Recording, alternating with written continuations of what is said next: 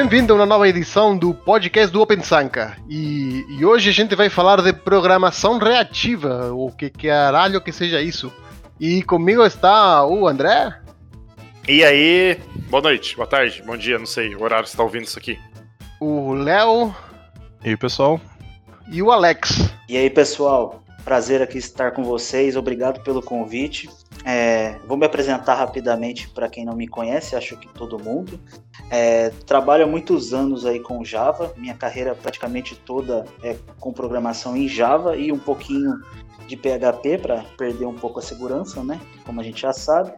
E atualmente estou como arquiteto no Santander Tecnologia, é onde eu estou hoje tentando não fazer muitos bugs. Ah, ser arquiteto não faz bug, né? Só manda os outros fazer.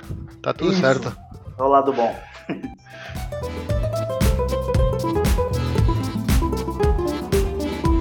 Bom, vou puxar as primeiras perguntas aqui, porque acho que é um tema eu principalmente tenho dificuldade de, de entender muito sobre o assunto. Talvez o primeiro que poderíamos a puxar é falar sobre o que é um sistema reativo. Uh, o que seria um sistema reativo? Eu sei que tem um manifesto reativo, depois a gente entra um pouco nas diferenças entre o que é um sistema reativo, o que é programação reativa, mas talvez seja legal começar por isso. O que seria um sistema reativo? Bom, quando a gente fala em sistema reativo, na verdade a gente não está né, somente falando de uma aplicação, né? a gente está falando de todo o ecossistema, do big picture como um todo, né, da arquitetura como um todo. E a gente está falando muito voltado às aplicações modernas que nós temos hoje, pensando em execução em cloud, multicore, com alto throughput, onde a eficiência é chave. Né? Então nós temos que trabalhar com recursos da maneira mais eficiente possível, é, com o mínimo de recursos possível e também pensando muito em tolerância a falhas. Né? A aplicação ela tem que ser tolerante a falhas. É, e aí a gente começa a entrar em uma série de questões que vão cair no manifesto que você citou. Legal. Uh, o, o, manifesto, eh, eu abri ele aqui, no, no que eu saiba de memória, né? Tem quatro pontos principais e você fala mais ou menos de, de dois, três deles.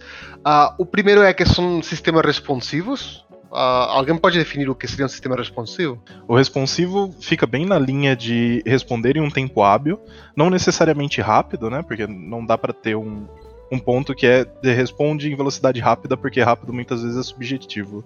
Mas em um tempo hábil ali, sem, sem muitos problemas, digamos assim. Tá, então basicamente a ideia é que ele responde, seja ah, de forma esperada ou dando uma, algum tipo de retorno conforme oh, nesse momento não estou conseguindo processar, ou, ou, isso não entraria? Tipo, ah, ele sempre tem que responder de forma positiva. Isso é o resiliente.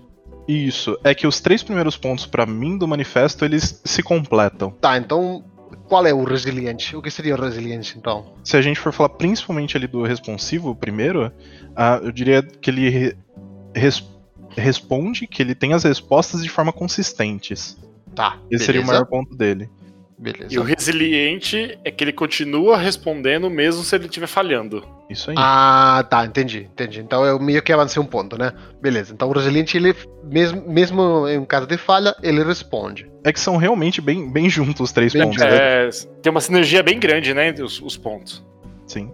Tá. E, e, o elástico? É, o elástico ele permanece responsivo independente da carga. Então, por mais que ele receba porrada, ele vai continuar respondendo ali no mesmo tempo que ele tinha antes de maneira onde ele não vai ter dor de cabeça baseado na carga que ele recebeu. Tá, mas a palavra elástico parece muito escalabilidade e tudo mais. Tem alguma coisa a ver ou não necessariamente? Eu acredito que sim, porque quando a gente pensa em escalabilidade, pelo menos eu consigo ver uma sinergia com elasticidade. Pode de fato, na teoria, não ser a mesma coisa, mas eu acho que a aplicação é. Legal. Sim, eu, também concordo. É, quando a gente fala em elasticidade, podemos pensar como uma aplicação em cloud mesmo, onde a gente tem é, de 1 a N pods ali rodando, por exemplo, no cluster, balanceando carga. Então, a ideia é que a gente tenha é, essa resposta de acordo com a demanda. Tá, então se aplica a demanda, mas na teoria, no final das contas, ah, termina precisando uma, uma, uma uma escalabilidade da aplicação para atender essa elasticidade da demanda, né? Legal. É, porque o que é ser elástico, né? A propriedade uhum. do elástico é uma coisa que estica e volta ao, ao, seu estado natural, né? E quando a gente pensa em escalabilidade, é o ato de você atender mais demanda com mais recurso computacional. Então você ou faz scale out, né, ou, ou scale up, e depois você contrai novamente para visando o quê? Economizar recurso, né? Não precisa de muito recurso fora do seu horário de pico, por exemplo. Mas no seu horário de pico, você é elástico o suficiente para atender aquela demanda e depois, após o seu horário de pico acabar, você contrai e fica ali com alguns recursos idle ou com o menor recurso possível. Legal. E o último ponto é que são orientados a mensagens. Isso que para mim fica um pouco mais uh, obscuro. Né? O que significa que é orientado a mensagens? Sempre tem na fila por trás, sempre tem um Kafka, um Rabbit ou algo parecido, ou não tem nada a ver? Uh, cara, esse eu falei que os três primeiros eles são bem ligados, né? A minha interpretação desse último ponto é, eu até acho ele estranho, porque, tipo, os três primeiros eles falam ali sobre ideias e conceitos, enquanto o último, o quarto, ele meio que dá uma ideia de implementação. O orientado à mensagem do, do que eu sei ali do manifesto, né, do que eu interpreto do manifesto, é que ele realmente é o que a gente entende como orientado à mensagem, não necessariamente o broker, mas ele se comunica com mensageria assíncrona. Então vai um mandar mensagem pro outro ali, muitas vezes não esperar a resposta, né? Ter realmente o modelo de comunicação assíncrona que, que a gente conhece. Legal. Tá, então a a gente meio que definiu o que é um sistema reativo, mas o pouco que eu vi de, de programação reativa, eu sou back-end, né? Então penso no Webflux ou coisas parecidas. Ah, que se aplica um pouco, mas no final das contas meio que não tem não necessariamente é ligado, né? O, o, que seria programação reativa, na opinião de vocês? E acha que é bastante subjetivo, não sei. É, realmente, né? Não, não necessariamente um sistema reativo é composto de aplicações reativas feitas com programação reativa. Então, a, a programação reativa, uma aplicação reativa, ela é um componente desse todo. Né? E ela pode se comunicar com esse todo. E quando a gente fala em programação reativa, a gente tem algumas características bem intrínsecas. A gente falou muito de assincronicidade, que é fundamental. É, tem um conceito que a gente deve discutir aqui, que é o não blocante, né, que é muito, muito pesado na programação reativa. E a gente se fundamenta com muita força também na programação funcional. E a gente tem uma característica final ali que é importante, que é o conceito de back pressure. Então, a gente tem todos esses fatores, uma comunicação assíncrona, não blocante, com programação funcional, mas com a característica do back pressure, é, que basicamente é eu tenho um consumidor que está consumindo mensagens e se, se comunicando com o produtor e ao mesmo tempo ele consegue é, dar um feedback para esse produtor dizendo que ele não consegue processar toda aquela carga ao mesmo tempo. Então a gente tem uma comunicação entre quem está consumindo e quem está produzindo. Isso é muito interessante. Bacana. Nossa, legal. É legal. E, e assim, beleza. Uh, vamos focar então na parte mais de. Assim, vou dar uma visão pela definição que o Alex deu, o que a gente falou sobre uh, o sistema reativo. Me parece que o sistema é uma coisa muito mais macro, onde envolve vários sistemas, e quando a gente fala de programação, talvez se aplica mais naquele pedaço de código que a gente está fazendo naquele momento. Faz sentido isso? Faz, faz sim. Legal. Então, como eu gosto de coisas, vamos uh, no detalhe, vamos pensar um pouco mais nessa, uh, nessa parte mais das, das coisas mais específicas, né? Sei lá, uma API que a gente faz com programação reativa ou coisas pelo estilo. O que problema resolve? Boa, como o Alex disse ali, né? A gente pode dividir entre a parte da programação reativa e colocar como um subbloco dentro a parte dele não ser bloqueante, de modo geral. Vantagens, principalmente quando a gente fala do não bloqueante, é ele ter muito bem o gerenciamento do uso de recursos, porque de certa forma, uh, quando a gente tem uma API não bloqueante, a gente pode falar um pouco, puxar um tema separado só sobre isso, né? Mas quando a gente tem uma API não bloqueante, aquela ideia de uma thread para responder cada requisição morre. Então, uma thread ela pode servir mais do que uma requisição e a partir do momento que ela para em algum processamento de I/O, ela começa a processar outra requisição. Então, na programação reativa ali, o uso de recurso é muito forte. É a vantagem de uso de recurso é muito forte. Eu gostaria de complementar que é encarado como um paradigma diferente também, né? É, programar de forma reativa, correto? É, isso é uma coisa que realmente é, é sei lá, é difícil de, de, de, entender. Eu comparo um pouco com o funcional, que de certa forma tem uma, uma certa conexão também, que depois a gente entra nisso se precisar, mas você tem que mudar um pouco o seu jeito de pensar. Faz sentido? Eu acho que faz, Uri. É... Aí eu gostaria. Eu vou contar uma história, porque assim. É... E eu gostaria que o Léo e o Alex pudessem talvez complementar, porque ver se eu também tenho um entendimento correto, né? Porque eu tô aqui aprendendo também. É, quando a gente. Eu vou voltar dois passinhos atrás nessa historinha. Quando a gente pensa num sistema reativo, a gente já leu o manifesto aqui agora, falamos de algumas vantagens e tal. É, para mim, é, é, claro eu ver uma aplicação onde ela é, lê mensagens ou fica ouvindo mensagens de um broker ou de um tópico, de uma fila, ou whatever, né? Faz algum processamento dessa mensagem e o output desse processamento ele coloca no outro, no outro tópico, né? Ou em outra fila e etc. Então, toda a regra de negócio desse processamento nesse sistema tá, tem como fronteira filas, né? Porque ela lê a mensagem e o output é outra mensagem. Talvez esse output pode nem existir, ele pode simplesmente fazer alguma coisa e acabar por ali mesmo. Então, se você pensa num fluxo contínuo de dados, né, no stream, essa, esse, essa aplicação ela tá toda hora lendo né, não para, né? Um stream, uma a característica de um stream de dados, né, de eventos ou de mensagens, é que ele não tem fim. Então, chega toda hora a mensagem, ela processa e gosta para outro canto. Então tem um, um, processamento contínuo, de um fluxo contínuo de dados que nunca para. Quando a gente desce para o nível de uma de programação, esse mesmo mindset de um fluxo contínuo de dados é, que não deve ser interrompido também se aplica, correto? Então, em vez de eu ter na minha arquitetura um broker, de eu ter é, mensagens, eu tenho eventos, eu tenho algo acontecendo, eu tenho um stream a nível de código e o meu código é desenvolvido orientado a esse stream, né? Então a ler mensagens de um canto e colocar o output do que eu estou processando no outro canto. Correto? Pra fazer essa analogia, tá certo pensar assim? Considero que sim, Gomes. É, para mim, a definição ali do, do programação reativa seria realmente um, ter um processamento assíncrono desse string de dados, desse fluxo de dados. Considero que tá certo sim. É, eu, eu, concordo com vocês, né, só, só, vejo algumas diferenças quando a gente fala em sistema reativo. Né? No próprio manifesto, ele deixa bem claro assim que a gente trabalha com mensagens, é orientado a mensagens e não apenas a eventos. Quando a gente fala mensagens, a gente está falando de dados. Então, o foco aqui é em dado e destinatário. Né? Então, a gente tem um modelo muito intrínseco onde a gente tem um destinatário daquela mensagem. É, e vocês falaram bastante de brokers também, pensando mais assim em aplicações, a gente vai ter aquela infraestrutura intermediária. Mas a gente pode ter, é, dentro da própria aplicação, vamos falar, por exemplo, talvez colocando a carroça na frente do boi, por exemplo, falando do modelo de atores implementado, por exemplo, com ACA.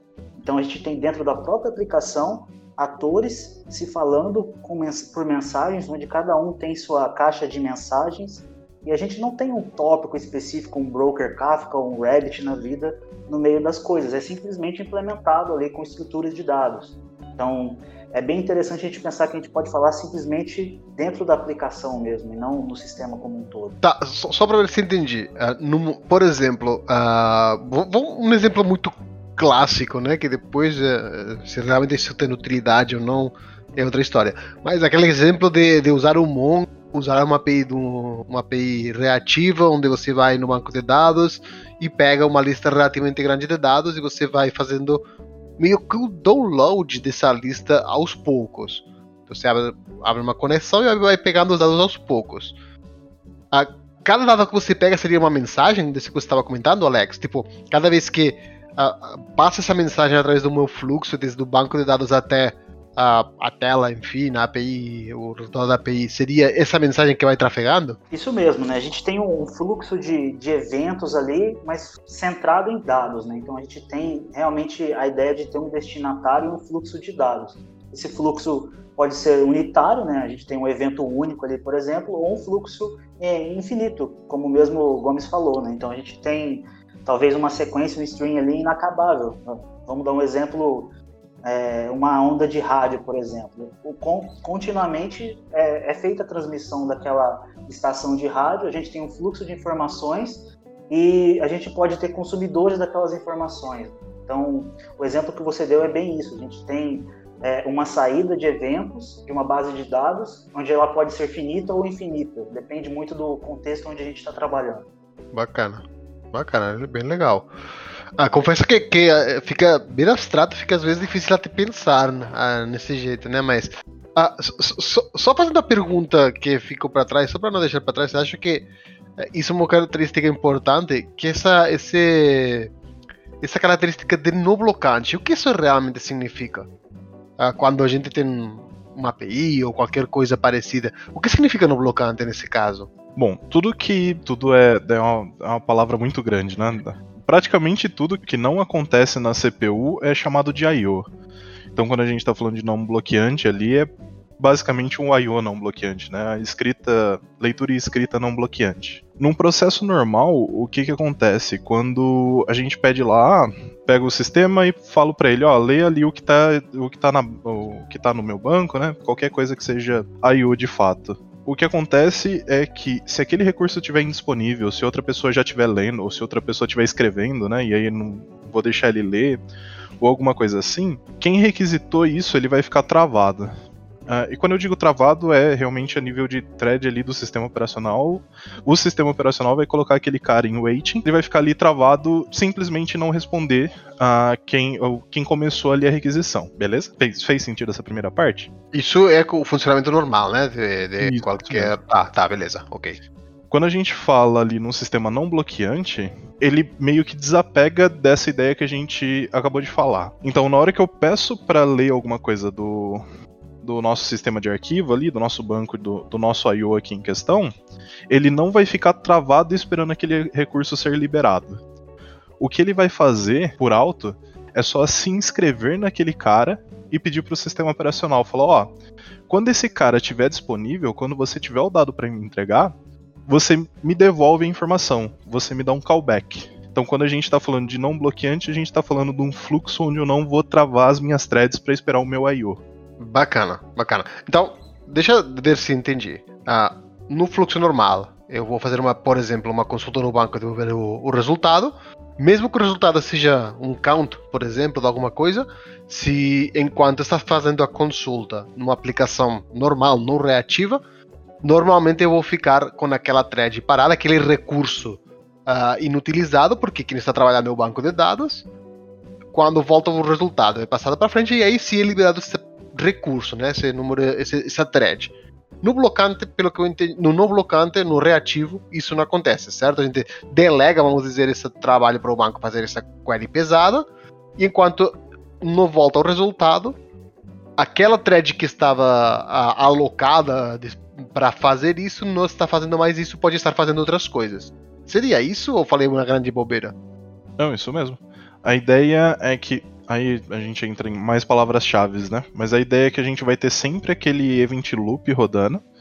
Então, no meio ali, ou como parte principal da minha aplicação, vamos colocar como exemplo uma thread só. A gente tem uma thread rodando com o event loop, e o event loop que vai ser o responsável por pegar esses callbacks que ou o banco ali, né, no, nesse exemplo, ou o sistema operacional no, no exemplo de um file system e jogar de volta para dentro do, do que precisa ali, né? Pro, pro fluxo normal onde ele saiu. Legal, bacana. Bacana. Agora, agora ficou claro para mim. É, e pra mim não. Então deixa eu voltar de novo no Event Loop. vamos lá, vamos lá. É, e a gente consegue dar mais exemplo, para ficar claro para quem tá ouvindo, é, o que de fato o Event Loop faz e o que ele é. Tipo, ele é literalmente um loop de eventos, como o nome fala. Ele é, um, ele é uma thread que, com IO True lá, vendo esses subscribers, se esses caras terminaram, igual, igual o Léo falou, né? Eu tenho um problema que eu não sei fazer a pergunta e parar, eu fico sempre emendando a pergunta. Mas tudo bem. Então, eu, eu tô tentando é, demonstrar o meu raciocínio, aí vocês me corrigem, porque eu confesso que eu não sei, né? Então o que, que eu imagino? O event loop ele é um, é um, é um loop, né? Fica ali rodando. E quando algo acontece, igual o Léo falou, esses callbacks são registrados, porque quem interessa nas coisas faz um subscribe naquele evento para pegar o callback dele, né, para ver a resposta dele e devolver para quem fez a requisição. Esse event loop, ele é um ciclo infinito de subscribers? Seria isso? Não diria exatamente um fluxo infinito de subscriber, mas eu concordo muito com a ideia de ser um IO true, porque realmente a ideia é de ser um, um laço onde ele vai ficar realmente para sempre ali, perguntando se ele tem alguma coisa para processar ou não. Então ele vai ficar sempre checando para ver se ele tem alguma coisa para processar e quando ele tiver alguma coisa para processar, ou ele vai delegar ali para os workers dele, né? Basicamente isso, né? Se ele tiver alguma coisa para processar, ele joga ali para os workers dele fazer o trabalho ou não, ou ele continua no loop. Uh, uma pergunta que é muito comum é se esse event loop então não é muito custoso, né? Porque eu vou fazer um while true eu tô sempre fazendo um processamento desnecessário. Aí um ponto legal é que uh, o IO não bloqueante não é um conceito novo, ele é bem antigo, ele tem implementações diversas ali dependendo do sistema operacional. E quando a gente está falando ali no mundo Linux, principalmente, a gente tem um, uma abstração, um comando, digamos assim, que é o epu. E a ideia ali é que esse cara ele desempilha o próximo evento que o sistema operacional devolveu. Então, por exemplo, se o meu event loop faz esse epu e tem alguma coisa para pegar ali e processar de fato, ele pega e processa o dado que ele está ali. Se não, o próprio sistema operacional, o próprio Linux ali, né, a implementação em questão, ela vai bloquear essa thread ela vai falar, pô, se você não. Se eu não tenho nada para te devolver, se tudo que você se inscreveu ninguém retornou, você não precisa mais ficar rodando. Então o Event Loop ele pode ser travado nessa, nessa ideia. Hum, porque as respostas não chegaram, elas estão travadas. O I.O. de fato está travado. Isso aí. É, uh, quando acontece alguma coisa, né, tipo uma chamada de banco, uma chamada de rede, por exemplo, também é um I.O., o que acontece é que o nosso programa ali ele vai dizer para o sistema operacional: ó, oh, eu executei esse I/O e eu quero que você me devolva ele quando ele terminar, certo? Então, o que acontece é que o sistema operacional sabe quais que são as suas subscrições, quais são as suas inscrições, né? E aí ele só te retorna quando tem alguma das que você se inscreveu. Interessante. Para complementar ali, é, eu acho que é bom fazer uma distinção também do que é a gente não só trabalha com eventos não bloqueantes, né, como o Léo falou. A gente trabalha também com eventos que, infelizmente, vão ter que fazer um, algum processamento com bloqueio, né? Então, no caso do Node, por exemplo, a gente tem existe um, um pool de threads ali, um pool de workers, onde determinados eventos são tratados de maneira bloqueante. Então, quando a gente fala especificamente, por exemplo, de DNS lookup, é, operações de file system, elas são blocantes. Então, é, a gente tem um pool específico para esse tratamento que o, que o Event Loop delega tarefas, então tem uma fila de tarefas para esse pool específico, e a gente também tem é, os eventos de sistema operacional, como o Léo comentou, né? O ePool tem o KQ, é de acordo com o sistema operacional. E aí esse Event Loop tra transforma esse retorno em callbacks e também é, do SO, né? O SO ele lê aquele evento de pronto dos descritores de arquivo e faz a transformação deles em callbacks para para quem requisitou. Mano, eu confesso que eu estou passando muita vergonha porque não estou entendendo a metade do que vocês estão falando. Não, Mas... ainda, ainda, bem que é só você, viu? Ele tá com vergonha. É, então, uh, uma, uma, pergunta que queria fazer, na verdade, eu acho que meio que. Sei a resposta, mas é para puxar outro assunto depois. Uh, que é o seguinte: tipo, esse, esse, esse movimento, né, de você parar de, de se importar com aquela ah, com aquela resposta até que ela voltar de fato, seja porque você delegou para o sistema operacional, seja porque você fez uma, ah, não sei, uma, uma operação da IO, que seja. Ah, esse fato de você ter que trocar do momento em que você não se importa, em que você que a resposta está pronta, você tem que pegar, isso deve ter um custo. Não é tipo, enquanto, me refiro enquanto a velocidade, não quanto a processamento. o que antes por você ter uma thread travada, no momento que tinha a resposta já voltava, tem algum tipo de latência o fato de ter que esperar essa resposta ou, ou, ou, não tem nada a ver? Confesso que eu não faço ideia. Eu, eu imagino que sim, né? Mas não deve ser algo a ponto de se, ser comparado com ficar esperando, por exemplo. É, é entendo que essa troca de contexto realmente tem um custo, né? Um pedágio a se pagar. Porém, a gente acaba economizando muito no, no outro contexto de blocante, né? É, a gente tem, por exemplo, no modelo de uma thread por requisição, é, cada thread ela é cara, ela tem seu stack em memória. É, o CPU fica parado esperando aquela, aquele retorno, né? Então é, é um trade-off, mas é, esse modelo reativo com Event Loop especificamente, é, eu creio que o ganho é muito maior do que quando a gente pensa em CPU, idle ali, é, thread sendo cara para cada requisição. Então, apesar de a gente ter esse pedágio no meio do caminho, é, acaba sendo mais vantajoso do que o modelo convencional. Tá, mas é que assim, eu faz muito tempo, confesso que faz muito tempo eu vi um artigo, inclusive acho que o André tinha me mostrado na época, de um cara que fazia um estudo de uma API uh, reativa e uma API não reativa fazendo mais ou menos a mesma coisa. Uh, e até que o número de requisições não aumentava a, a, um número muito, muito expressivo, a API não, não, não reativa tinha uma resposta um pouco melhor enquanto a tempo de resposta. Ah, sim, né? Tudo depende. Criar um programa que é reativo, uh, ele não é a solução para todos os problemas. Se, se, a aplicação em si, por exemplo, é muito baseada em CPU, ela faz muito cálculo, sei lá, alguma coisa assim que não seja I/O, ela vai ser muito pior do que pior não, né? Mas ela vai ter desvantagens a mais do que em cima de uma uma bloqueante normal, por exemplo. É, por, porque eu, ouvindo você falar, Léo, é, o que eu, a relação que eu faço na minha cabeça, né? Se o cara faz muito, faz muito cálculo computacional e você está tendo muita requisição para aquele cálculo computacional, naturalmente essas requisições são atendidas e é tudo delegado e o Event Loop está toda hora verificando se esses cálculos estão acabando, né? Então, teoricamente, você vai ter muito mais cálculos sendo feitos simultaneamente. Num sistema mais convencional, onde existe um limite de, de, de requisições a serem atingidas e naturalmente elas têm que acabar para as novas chegarem, então você já tem até um limite conhecido né, daquilo, né? Então, pensando na latência do cálculo, você pode até atender mais pessoas, mas o tempo pode até ser o mesmo e dependendo do volume até maior. Faz sentido? Faz, para mim faz sim. É, é, que no caso do, do cálculo em si não é um I.O., né? Ele é uma operação. Sim, de... sim. Esse projeto reativo que a gente tá falando, se ele fizer muito cálculo, ele vai realmente ser pior porque ele tem um thread pool menor até do que um, um bloqueante normal. Faz, faz sentido o que eu falei? É, tô pensando. Mas deve, deve fazer. Confio em você, acho que faz sentido.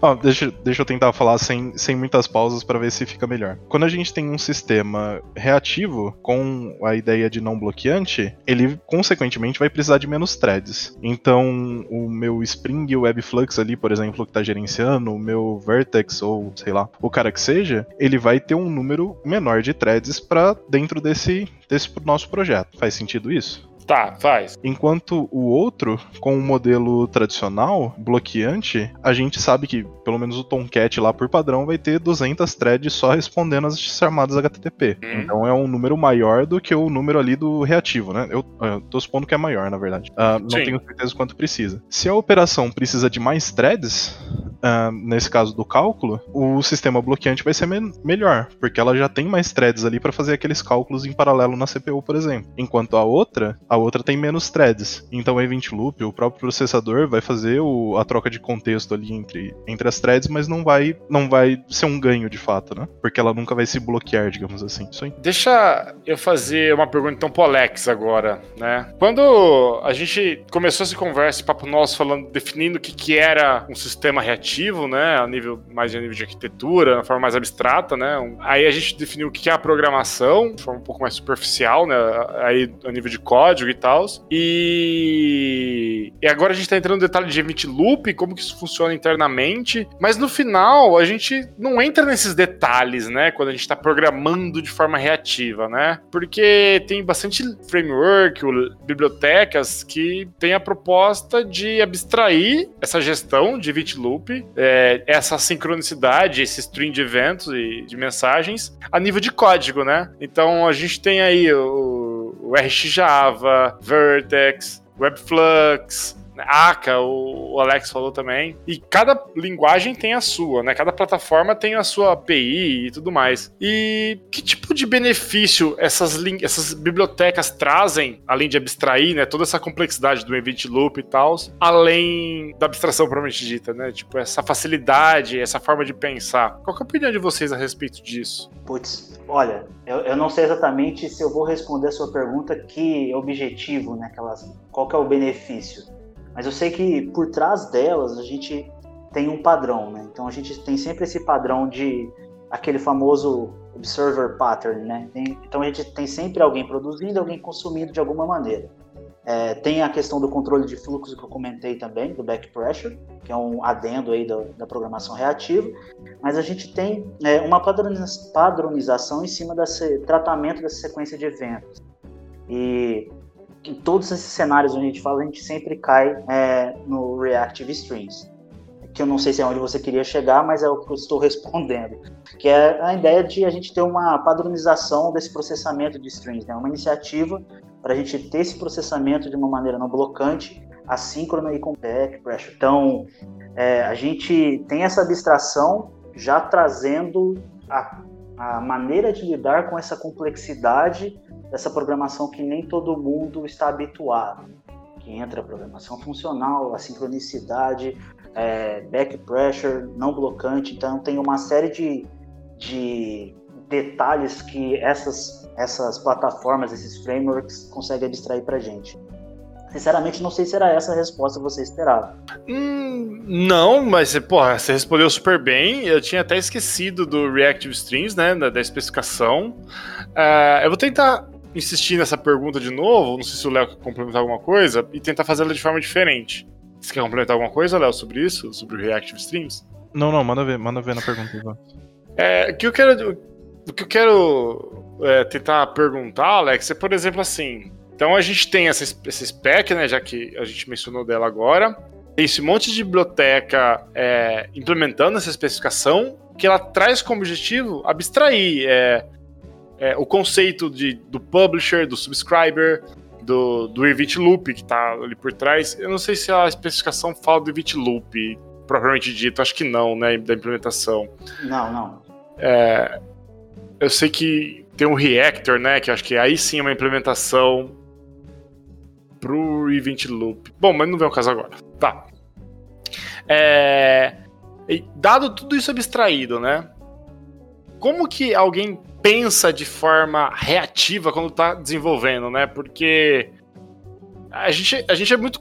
A gente é, aprende muito e nosso cotidiano é muito voltado, talvez que trabalha em programação funcional não, mas com programação orientada a objeto, né? E, e, quando você vai lá no Java, que você abre um string, pega uma collection, né? Você tem lá um, uma coleção, você pega o string dessa coleção, dessa coleção e começa a fazer map, flat map, faz um reduce, pega tudo esse cálculo que você fez, gera uma collection de novo desse dado, né? E a gente olha para a API de stream do Java, é, ela não é uma implementação reativa. Ela não é, de fato, né? Ela é, ela traz uma pegada mais funcional, né? E quando a gente olha para isso a gente vê o jeito que a gente programa de forma reativa, com publisher, subscriber, né? É, a forma de pensar em publisher e subscriber, você mencionou o observer pattern, né? Tem relação com esses strings do Java? Tem implementação que não vai depender de você pensar de forma reativa com Moniflux, por exemplo. E eu acho que é essa pergunta que o Gomes fez ali, tipo, como mudaria o jeito da gente pensar, né? O que que, o que, que a gente precisa pensar diferente? Seria nesse sentido, Gomes? É isso, o que muda, de fato, entendeu? Vou falar com as minhas palavras aqui, o que, que eu acho, pelo menos para mim, qual, qual, foram as mudanças de pensamento na hora de programar nesse modelo, né, reativo. É, a gente fala pensando em programação funcional, que já é uma mudança para quem vem, vem do mundo ali imperativo, isso é muito diferente, né? A gente tem alguma coisa mais descrita, uma composição de funções, é, então já é uma mudança intrínseca. A gente tem a questão do não blocante, onde a gente tem que saber trabalhar com operadores não blocantes, bloqueantes, né? E principalmente a programação assíncrona. Então a gente tem um mix de tudo isso junto, com operadores em cima de eventos, de, de sequência de eventos. Então muita coisa muda, na verdade. Não é uma coisa só que a pessoa precisa parar para pensar, para aprender a programar é, com programação reativa. É, tem uma escadinha até ela chegar lá. Então quando a gente fala de programação assíncrona, putz, a gente pode voltar lá nos callbacks. Então, tem aqueles callbacks aninhados que entram no callback hell da vida. A gente tem em Java, por exemplo, thread pool, parallel string, é, completable tudo que a gente trabalha, só que ainda pode ser bloqueante. Então, você tem que pensar é, em trabalhar de uma maneira não bloqueante.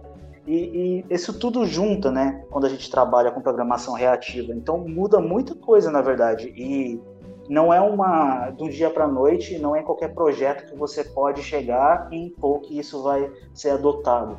Principalmente pensando na maturidade do time.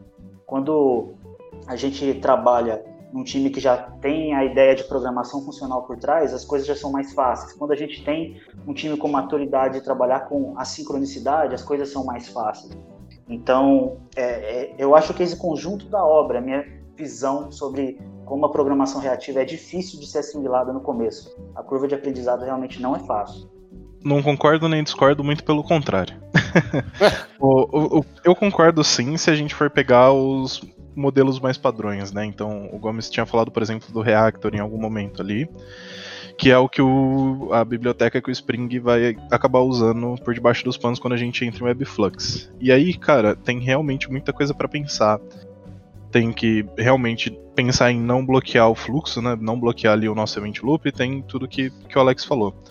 Mas se a gente pega uma outra implementação em específico, por exemplo, a coroutines do Kotlin, ele fica tão mais parecido que a sua preocupação em nível desenvolvedor é saber onde colocar a palavra reservada suspende.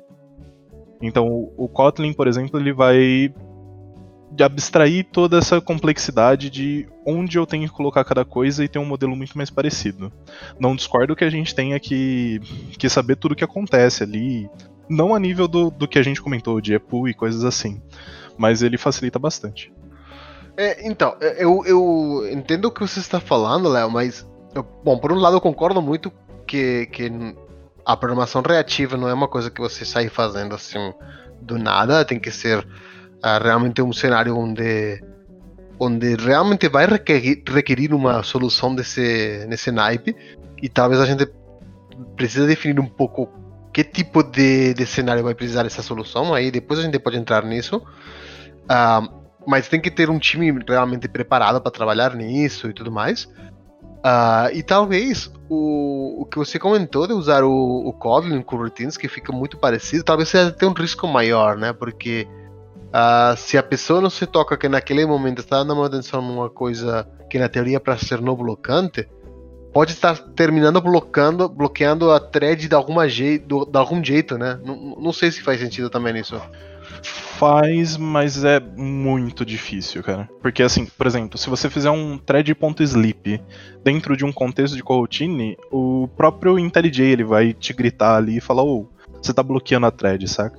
Entendi. Uh, por que, que eu usei isso como exemplo, né? Uh, e não nenhum dos outros? Porque o Kotlin em si, toda a magia que ele vai fazer ali em tempo de compilação. Parece o podcast de Kotlin, né? Desculpa. Uh, mas o Kotlin em específico ali com a coroutine, toda a magia que ele faz em tempo onde ele está compilando aquele código para bytecode. Então ele consegue colocar ali muita checagem que vai ajudar o desenvolvedor a não fazer besteira. Pensa a mesma coisa com, por exemplo, a proteção a nulo que ele tem, saca? Que é a nível de de código mesmo, de como você uhum. escreve. É, então, Léo, mas a gente pode assumir que o fato. É, a gente compara de forma mais alto nível uma coroutine com um executor thread do Java. Porque a, a corotina ela não é uma thread em essência, mas ela tem um comportamento muito semelhante, certo? Isso. A gente poderia chamá-la de uma thread leve, por exemplo. É uma thread que não tem uma referência de um para um com o sistema operacional. que é uma que é a, a, a, uma definição mesmo que a própria documentação da, traz para gente para ficar claro essa diferença de uma thread. Mas se a gente você começou a ilustrar a coroutine, se eu trabalho com as coroutinas é, e com essa questão do, do suspend, que eu entendi que é o callback da corrotina. Eu tô trabalhando de forma reativa, assim?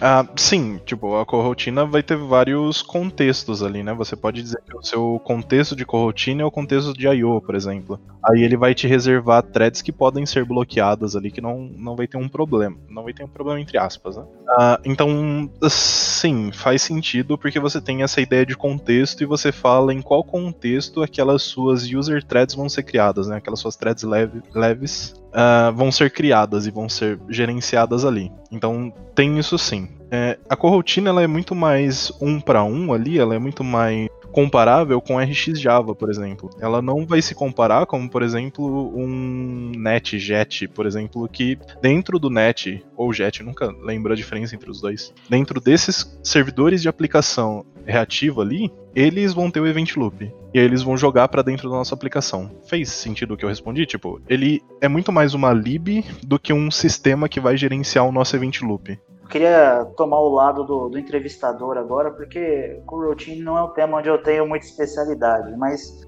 eu, eu, queria fazer uma correlação em algo que eu apoiei muito na vida quando eu comecei a trabalhar com programação reativa. É, o Reactive Strings, por exemplo, ele não define operadores, né? Isso é de acordo com a implementação. Então, por exemplo, com o Reactor, a gente tem operadores onde a gente trabalha com tempo, retentativa, e às vezes simular esse cenário em um, um teste, por exemplo, é muito complicado. Eu apanhei bastante. Então a gente trabalha com o contexto ali de tempo virtual, né? Então nos verifiers da vida, nos testes a gente tem with virtual time. Então a gente trabalha com tempo virtual para conseguir simular aqueles operadores que foram desenvolvidos. Como fica isso com esse código Kotlin com coroutine? Como que a gente consegue fazer esses testes? A gente tem esses operadores? ou não? É realmente o lado do entrevistador, hein? Me, me apertou. ah...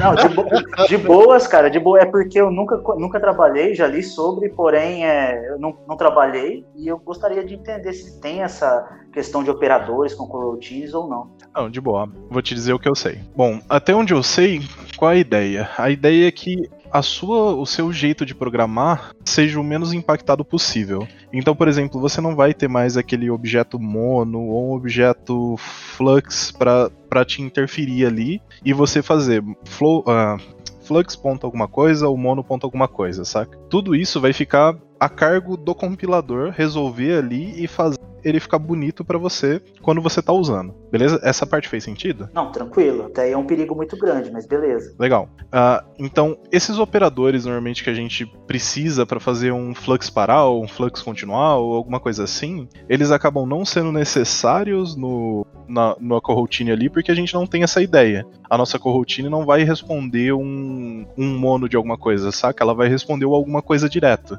Então, quando ela vai lá esperar, ou alguma coisa assim, ele, ele fica encapsulado ali, a gente não precisa ter o controle disso com, com o lado de cliente da nossa, do nosso próprio método. Mas então ele não faz stream? Ou, ou não, essa parte eu não entendi, tá? É uma pergunta mesmo. Então, a, aí vem o ponto. Em vez de um flux, por exemplo, que o, que o Alex tinha falado pra gente, que é uma string que pode emitir 0 ou n, né? Um número qualquer aí de eventos, a gente tem um flow, se não me engano. Que aí ele é muito parecido com uma lista, e quando você emite de um lado, você recebe do outro. Entendi. Aí você realmente tem alguns operadores ali que você vai tratar ele como, como de fato um string, né? Você vai fazer um modo mais clássico ali, um ponto map, um ponto alguma coisa. Mas eu trabalho com esse flow a nível da corrotina? Uh, sim. Por exemplo, se você fizer um flow ponto, eu não vou lembrar o nome do método. Se você fizer um, se você for publicar num flow, essa operação de publicar no flow, ela acaba sendo uma operação que só pode ser chamada dentro de uma função que é suspensa, saca? Tá. Então qual a ideia? Na hora que eu tô emitindo um flow, na hora que eu tô mandando um evento para dentro de um flow, é, aquilo ali é realmente a nível de, de corrotina. Então, então se, eu tô, se eu tô entendendo, eu vou parafrasear aqui para ver se eu, minha cabeça tá borbulhando, né? Até na minha até então, para mim, corrotinas não faziam parte dessa stack reativa. Porém, né? Porém, com muitos poréns aqui, é, Existem algumas estruturas de dados em, alguma, em algumas features do Kotlin que trazem uma característica reativa e a gente pode programar pensando dessa forma. Você falou do flow e as próprias coroutines fazendo papéis de subscribers ou publishers desse flow. Seria algo desse tipo? Na minha interpretação, sim. Posso estar hum. completamente errado, mas aí daqui um ano ou dois a gente volta e faz outro e tipo, o que eu o que eu achei que era e não era sobre Fica aí para quem estiver ouvindo falar se é assim ou se não é assim que funciona. Muito bom. Oh, queria puxar uma pergunta para o Alex. Você falou várias vezes, né, que a, a, programação reativa vai muito associada à programação funcional e à programação assíncrona. Uh, a primeira pergunta é que diferencia na programação assíncrona de uma programação funcional ou de uma programação reativa? E por que o funcional se encaixa tão bem? Seria a segunda pergunta. Por que o funcional se encaixa tão bem uh, dentro do, da programação reativa? Bom, beleza. Eu, assim, eu vou recapitular o que eu falei porque talvez eu tenha falado muito rápido e é uma característica minha. Né? É, a programação reativa ela tem a ideia de assincronicidade ali na veia, né, intrínseca. Então, a gente consegue trabalhar de uma maneira assíncrona de várias maneiras. JavaScript, por exemplo, a gente tem o async await, tem várias formas. É, uma maneira e a ideia é chegar na evolução até a programação funcional. Né? Então, o que eu queria recapitular é isso. A gente tem uma maneira, por exemplo, que é através de callbacks. Então, eu tenho, eu invoco uma função e passo uma função que eu quero que seja executada no término daquela execução. Ok, é um callback, só que isso pode ser aninhado. Então, começa a ficar um código difícil de ler. A legibilidade é complicada e é muito difícil de manter. É, que é o callback hell, por exemplo, né? E a, a ideia da para quem já trabalhou com programação funcional, né, além de funções puras, imutabilidade, questões de programação funcional, a gente tem muito o conceito de declaração, né, o paradigma declarativo ali na, da programação funcional. Ao invés da gente falar como vai ser feito, é o que vai ser feito. Então a gente tem um encadeamento daquelas operações, por exemplo, onde é muito mais fácil você bater o olho e ler o que, que vai sair daquilo ali no final. Né? Então, a gente tem um encadeamento de operações é, legível, uma composição daquelas operações, a gente sabe o que, que vai acontecer no final. É, então, tentando responder a sua pergunta falando muito, né? A programação reativa ela se diferencia de assincronicidade. Na verdade, ela faz uso disso, né? A gente tem que saber trabalhar com programação assíncrona e ela faz uso também da programação funcional para que hum, não legal não só é, de assincronicidade ou funcional, né? A ideia é fazer um mix dessas coisas é, para a gente conseguir ter uma maneira mais legível e mais declarada ali para tratar essas informações. Não sei se eu fui claro. Ah, ah, foi, para mim foi. Ô Alex, eu acho que eu, eu acho que agora eu aprendi muito, muita coisa que eu não entendia. Porque é, quando a gente trabalha no nosso cotidiano, não sei o seu, né? Que você deve programar só reativo, mas é, eu falo aqui o meu, do, do Uri, talvez, do Léo também. A gente pensa muito orientado a objeto, né? E pra gente, hoje, né, ao longo da carreira, é fácil pensar orientação orientada a objeto e tudo mais. E quando a gente tem esse paradigma muito forte na cabeça, de, de, fácil, de, de fato, é difícil pensar de outra forma. Aí quem já tem experiência com programação funcional, né, que deixa de ser imperativo e passa a ser mais declarativo, igual você falou, é muito mais fácil pensar de forma reativa, né? Porque ele usa já alguns conceitos, já tá um pouco ali de mãos dadas com a programação funcional, não a nível do código, mas a nível da leitura, de conceitos, né? É, é isso o raciocínio?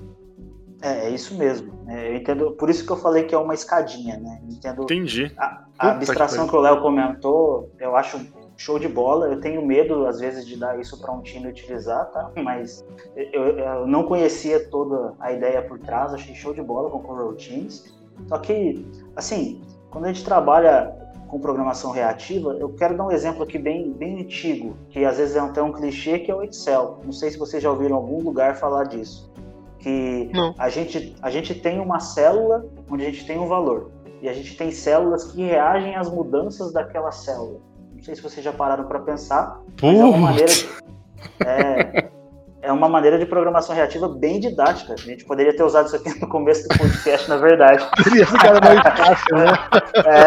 É, é, é, que a gente quer falar de assincronicidade, programação funcional, mas ali a gente tem assincronicidade, a gente tem funções nas fórmulas do Excel e valores que alteram-se de acordo com é, eventos. Né? Então, é, acho que é o exemplo mais didático que a gente pode falar de programação reativa. Puta que pariu. E quando a gente pensa no React.js, existe essa relação também direta ou da assincronicidade, porque a API do React ela traz o observer puro, né, ali, né? Observer pattern puro. Tem os, os fluxos de eventos, né? As assinaturas, os, todos os conceitos da sincronicidade, né? Da, da, e, e essa questão dela estar tá reagindo a todo momento. Faz sentido pensar assim também? Não sei se alguém aqui entende de React. Hum, não, não entendo nada. Pior que tem, né, cara? É que eu não sou especialista, mas a ideia ali é que na, na mudança de estado de uma aplicação a gente faça a renderização daquele componente, por exemplo. Mas eu não vou entrar nesse, nessa seara, não, cara. é, talvez tenha algum ponto ali que ele não implementa e aí pega a gente, né? Mas é. por alto, assim, parece que ele. que ele assina todos os termos do contrato, digamos assim. Né? é, que, sei lá, pensando de forma bem abstrata e, alguém, e como que alguém que conhece a lib, mas não, nunca programou na lib, né? Uhum. É, eu, eu consigo fazer bastante paralelos com a programação reativa. O nome já traz isso, né? Mas talvez não por causa da programação, mas sim pelo fato da reação nas interfaces do usuário dado um estado, igual o Alex falou, né? E a API lembra muito um RX Java ou um RxJS, né? Sei lá. É, e por trás ali a gente tem, por exemplo, o V8, né? No ambiente de ah. execução ah, JavaScript, que tem o Event Loop por trás. O Event então... Loop bolado, né? Exato. Bom, deve ter alguma coisa aí. Fique aí também para quem for de front-end, se a gente tá tão errado assim, viajando, ou se tem nexo do que a gente tá falando. Galera, eu queria ir encerrando, eu ia perguntar um exemplo aqui de programação reativa, mas acho que não vamos bater do exemplo do Excel. Acho que não bate. não bate. O título do episódio vai ser Programação Reativa com Excel. Perfeito. E, uh, assim, uh, imagino que, não sei se quem está escutando também teve a mesma sensação, mas eu entendi talvez uma sei lá, um 10% do que vocês falaram. E, e, e, acho que isso é uma barreira grande, né, para entrar nessa, nesse tipo de programação. Ah, fora que tem que pensar bem quando você vai implementar, se o seu time está maduro e tudo mais. Ah, também tem que pensar que depois de que esse time, né, porque esse time vai passar, vai sair e alguém vai ter que dar manutenção naquilo, né. Uh, mas pensando que tem um cenário assim que realmente tem que ser assim, com programação reativa, porque faz muito mais sentido, porque vai ter a performance uh, esperada, papapá. Por onde você começa uh, nessa, nesse mundo? Quais são os passos que você recomenda para entrar na programação reativa? É tipo, ah, vai na base, ou pega um RX Java, ou começa com programação assíncrona, vai para funcionar e depois mistura tudo, ou ah, faz tal curso que é muito legal. O que vocês recomendam para entrar nesse mundo de programação reativa? É, não é uma pergunta fácil, é a pior no último momento, né? Mas beleza.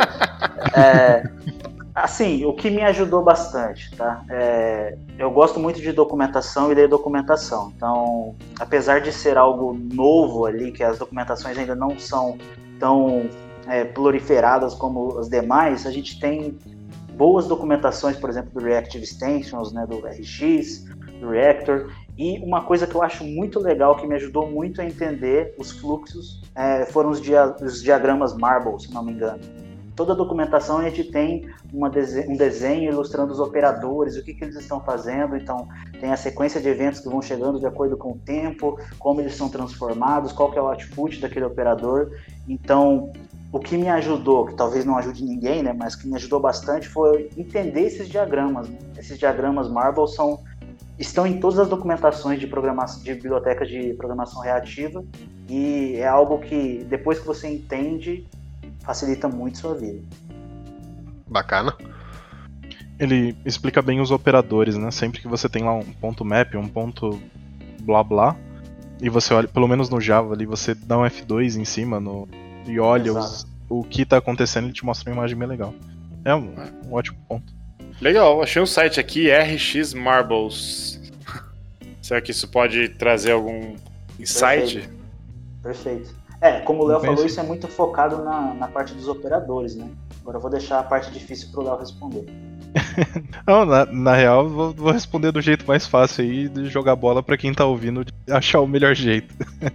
Cara, eu aprendi muito quebrando a cabeça, realmente, e fazendo aquilo ali e vendo dar errado, sabe? Tipo, não é um, um dos modelos de aprendizado mais rápido, mas pra mim foi o modelo de aprendizado que eu mais gostei, porque, tipo, ah, por que que eu falei sobre EPUL e coisas assim, né? Porque chega um momento onde você vai fazer igual uma criança de 4 anos, você vai ficar repetindo o porquê. Até você chegar ali no, ah, beleza, então isso é por causa disso e não tem mais porquê da partir daqui. Aí você realmente entende aquilo, sabe? Esse é meio que o modelo que eu uso pra tudo. Sempre que eu vou estudar alguma coisa, eu uso a metodologia de uma criança de 4 anos. Eu vou perguntando porquê até não conseguir mais. Nossa, Léo, você me fez lembrar de uma coisa um dia. Porque como que eu comecei? Eu vou dar o meu depoimento aqui. E isso pode ser usado pra qualquer um aí, sei lá. É, como bom javeiro, meu contato com programação reativa não foi com RX Java, né? Foi com o Spring Web Flux. E traça, aí a primeira coisa que eu fiz foi fazer um Hello World com Spring Web Flux. Aí esse método dos porquês me fez, mas como que isso funciona? E por que isso? E o que que é o subscribe? O que que é o mono? O que que é o flux? Aí tem vários porquês. Aí a gente começa a entender o que que é o mono, o que é o flux. Aí você descobre o reactor, aí você descobre que o Spring usa, aí você descobre a especificação. Aí você vai ver que tem sinergia entre eh, o, o reactor e o reactive extremes. Como que é o do RX, ou Alex? É, É, são as Reactive Extensions, se eu não me engano. é, React Extensions, isso. É, aí você vai ver que tem sinergia de implementação entre as duas libs, né? Aí você começa a fazer perguntas. É, e você me fez lembrar, Léo, que quando eu tava fazendo um Hello World com Spring Web Flux, que simplesmente tem um ponto onde você não dá subscriber num Flux. Por, você pega um Flux, você devolve isso pro controller e a mágica acontece. Você tá com um framework, né?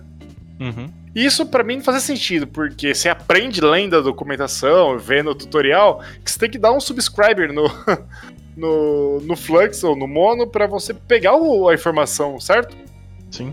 Aí eu comecei a debugar os binds do controller do, do Spring Web Flux. Em algum momento lá tem um, um if que, pra ele fazer o, o subscriber.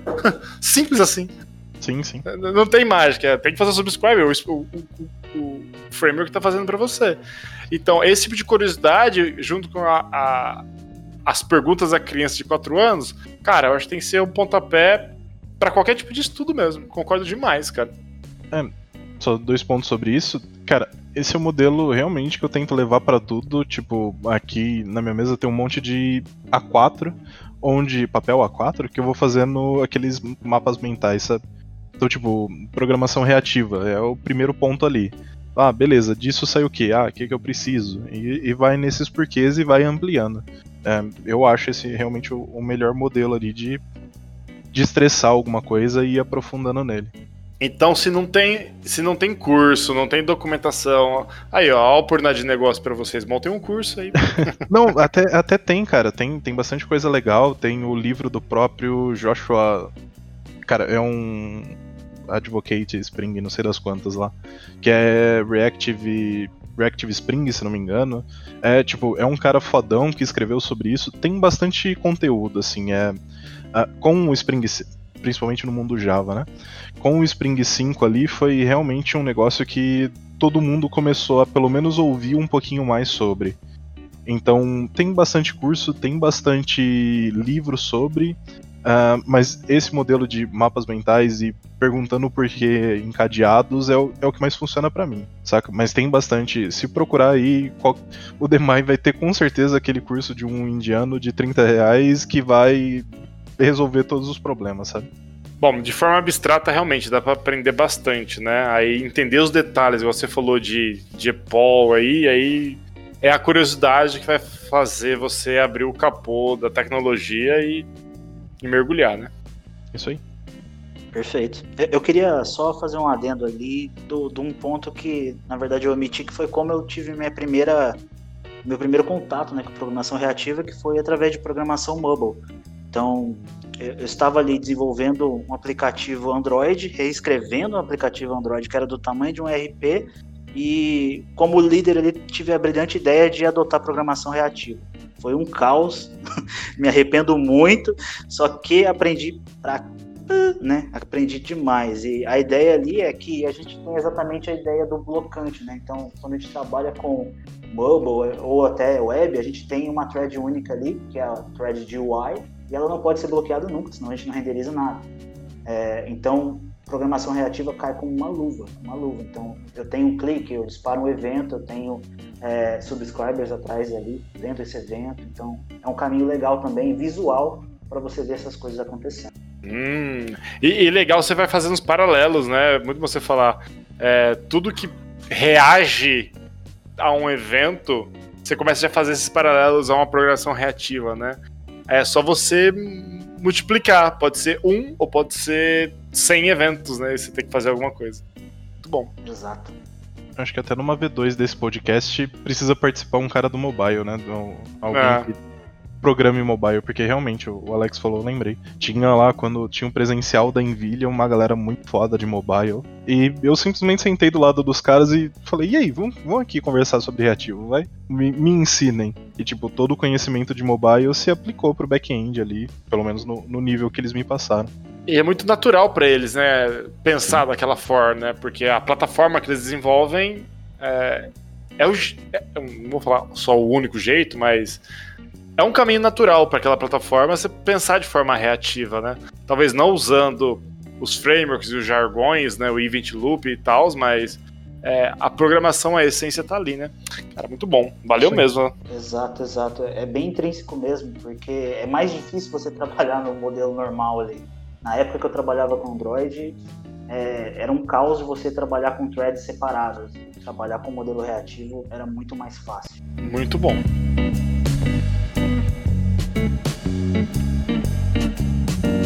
Só queria comentar uma coisa, não sei se vocês conhecem, eu estou obsessionado com isso, com o efeito do Dunning-Kruger, né? Que é, é, aquela curva que no começo você aprende uma coisa, acha que você é o, o cara que, fodão que sabe mais, mas é você o cara mais idiota, e depois você uh, deduz que você não sabe nada, desce lá embaixo a curva, e aí você sabe que tem muito chão pra, pra frente. Vocês tiraram de mim esse, esse pico para cima do começo, porque eu não sabia nada reativo, mas vejo que tem tanta coisa para aprender que eu saio mais deprimido do que eu achava que ia sair desse podcast. Uh, realmente fiquei, fiquei impressionado da, da, das coisas que precisa aprender para trabalhar reativo. Muito bom. Galera, obrigado pelo tempo de vocês. Léo, Léo não se apresentou no começo do podcast, mas está aí com a gente em algumas edições, nosso editor favorito desse do Open Sanka. Também único, né? Alex, muito obrigado. Quiser deixar algum agradecimento, algum recado, passo de vocês, pessoal. Não, show, pessoal. Primeiro, assim, agradecer o, o convite do pessoal do URI aí, né? Já trabalhei com o URI há alguns anos, já dei alguns trabalhos para ele. Trabalho no mau sentido.